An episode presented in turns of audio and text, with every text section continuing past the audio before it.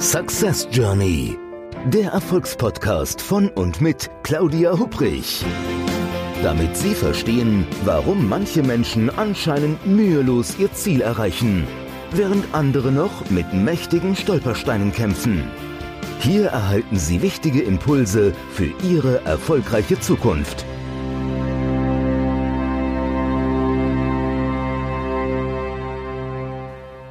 Ein herzliches Hallo und willkommen zur zwölften Episode der Podcast-Reihe Success Journey, dem Podcast mit den richtigen Impulsen, damit Sie Ihre Ziele erreichen und in Führung gehen.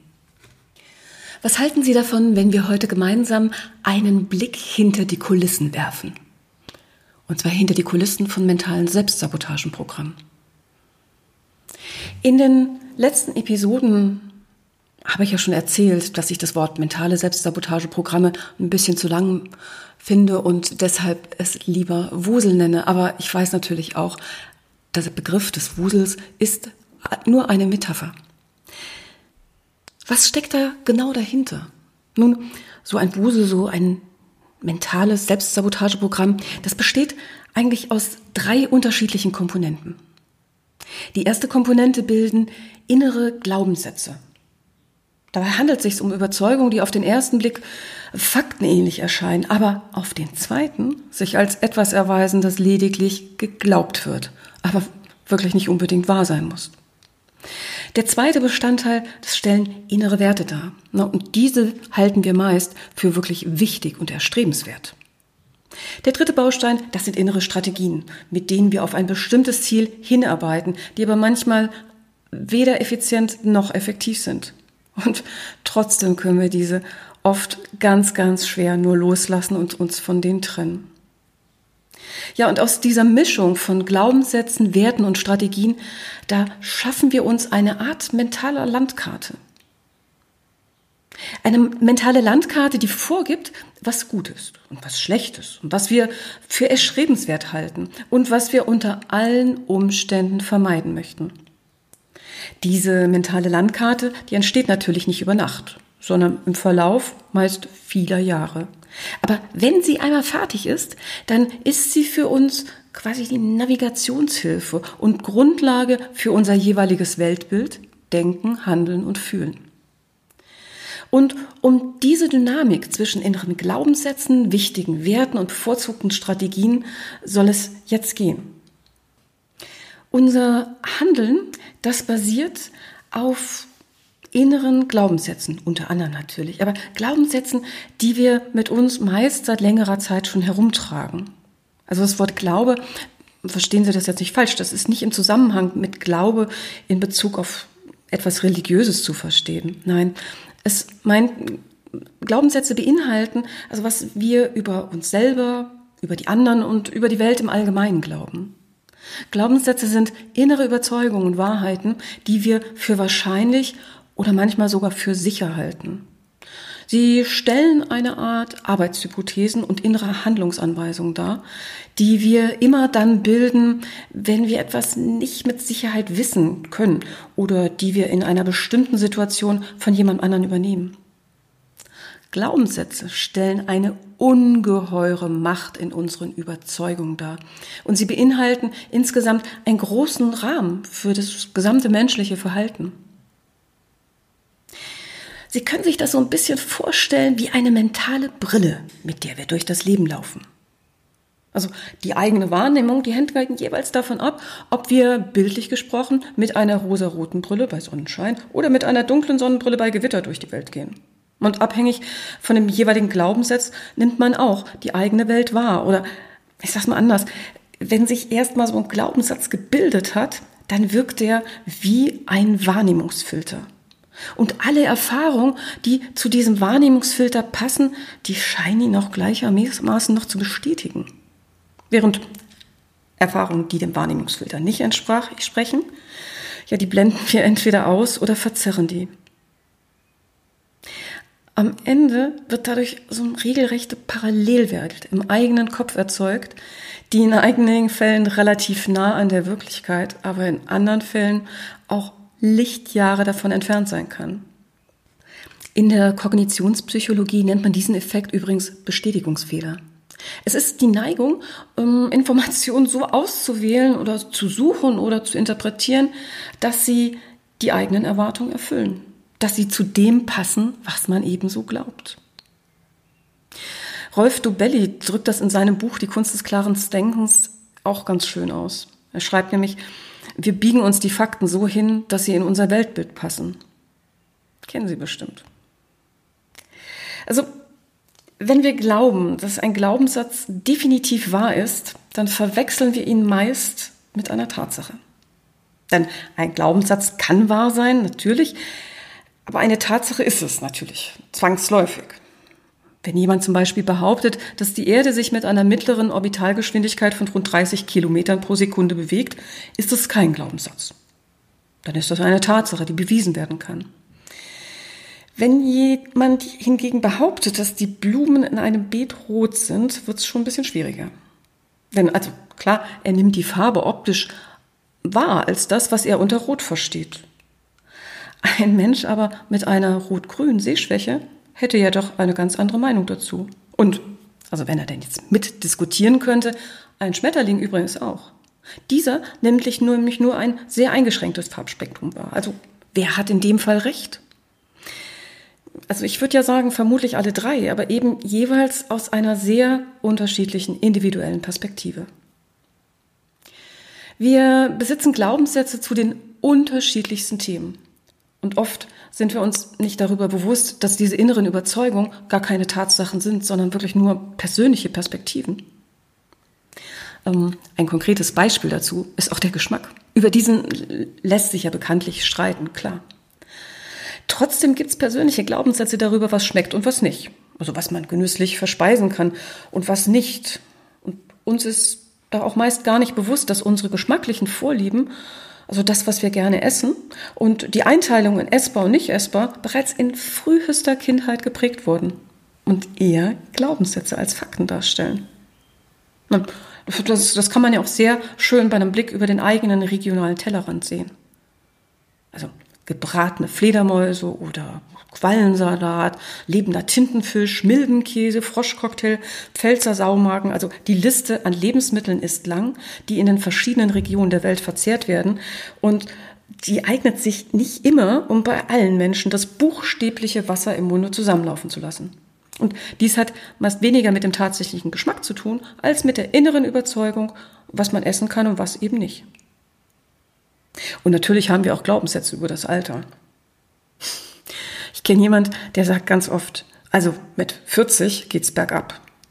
Na, das ist natürlich ein Glaubenssatz. Und wenn Sie jetzt über 40 sind, also ich bin es definitiv, ähm, ich möchte jetzt nicht frustrieren, aber ja, es gibt eine Studie von einem französischen Forschungsinstitut, das dann zum Schluss kommt, äh, es gibt tatsächlich einen kognitiven Abbau bereits in den Mit-40ern.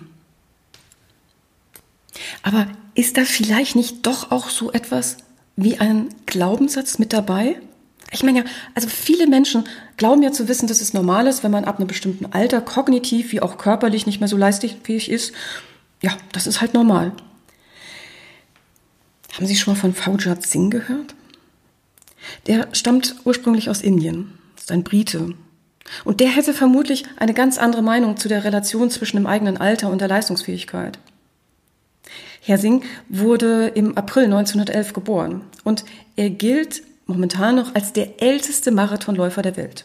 Im Jahr 2000, da war der gute 89 Jahre, da bestritt er seinen allerersten Marathon in London. 2011 benötigte er beim Toronto Waterfront Marathon in Kanada für die Strecke von rund 42 Kilometern eine Zeit von 8 Stunden 25 Minuten und 16 Sekunden. Und er kam übrigens nicht als letzter ins Ziel, sondern fünf weitere Teilnehmer nach ihm. Also, nicht alles, was wir glauben, muss also stimmen. Weder für uns selbst noch für andere Menschen.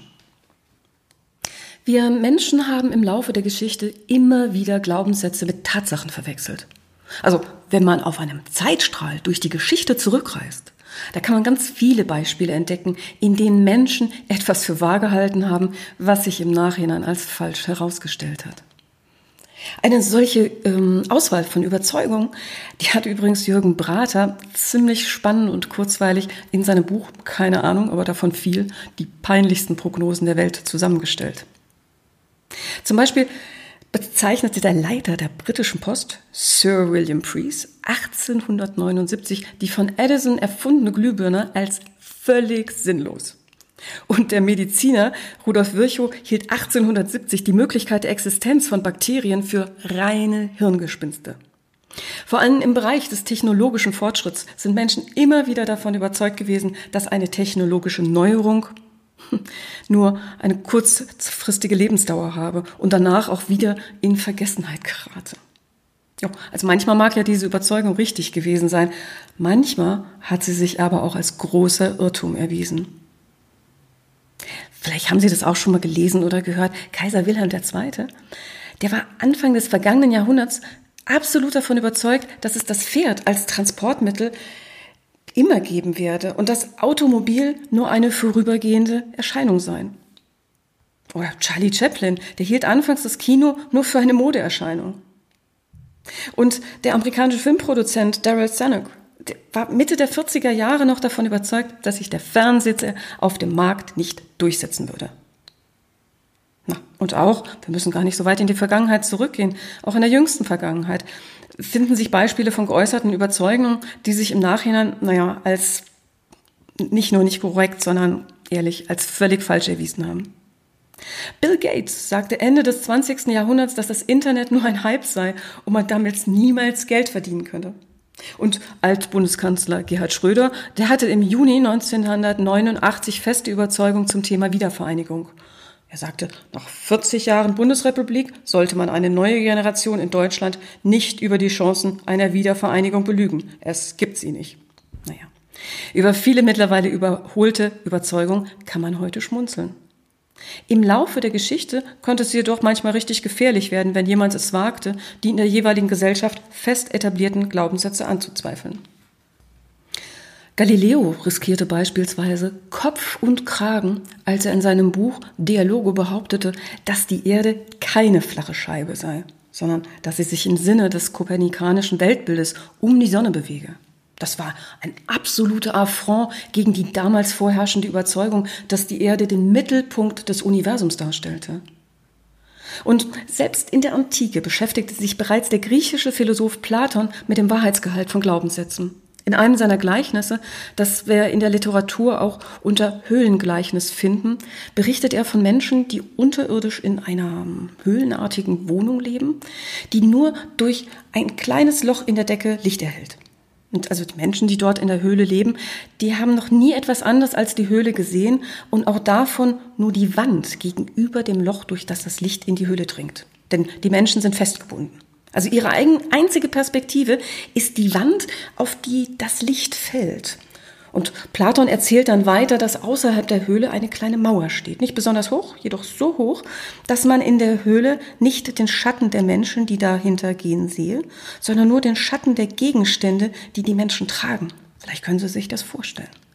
Außerdem sind auch die Stimmen der Menschen zu hören, die die Gegenstände tragen. Da, man sie innerhalb der Höhle, also die Menschen, nicht sehen kann, glauben die Höhlenmenschen, dass die Dinge, die man über der Mauer sehen kann, sprechen.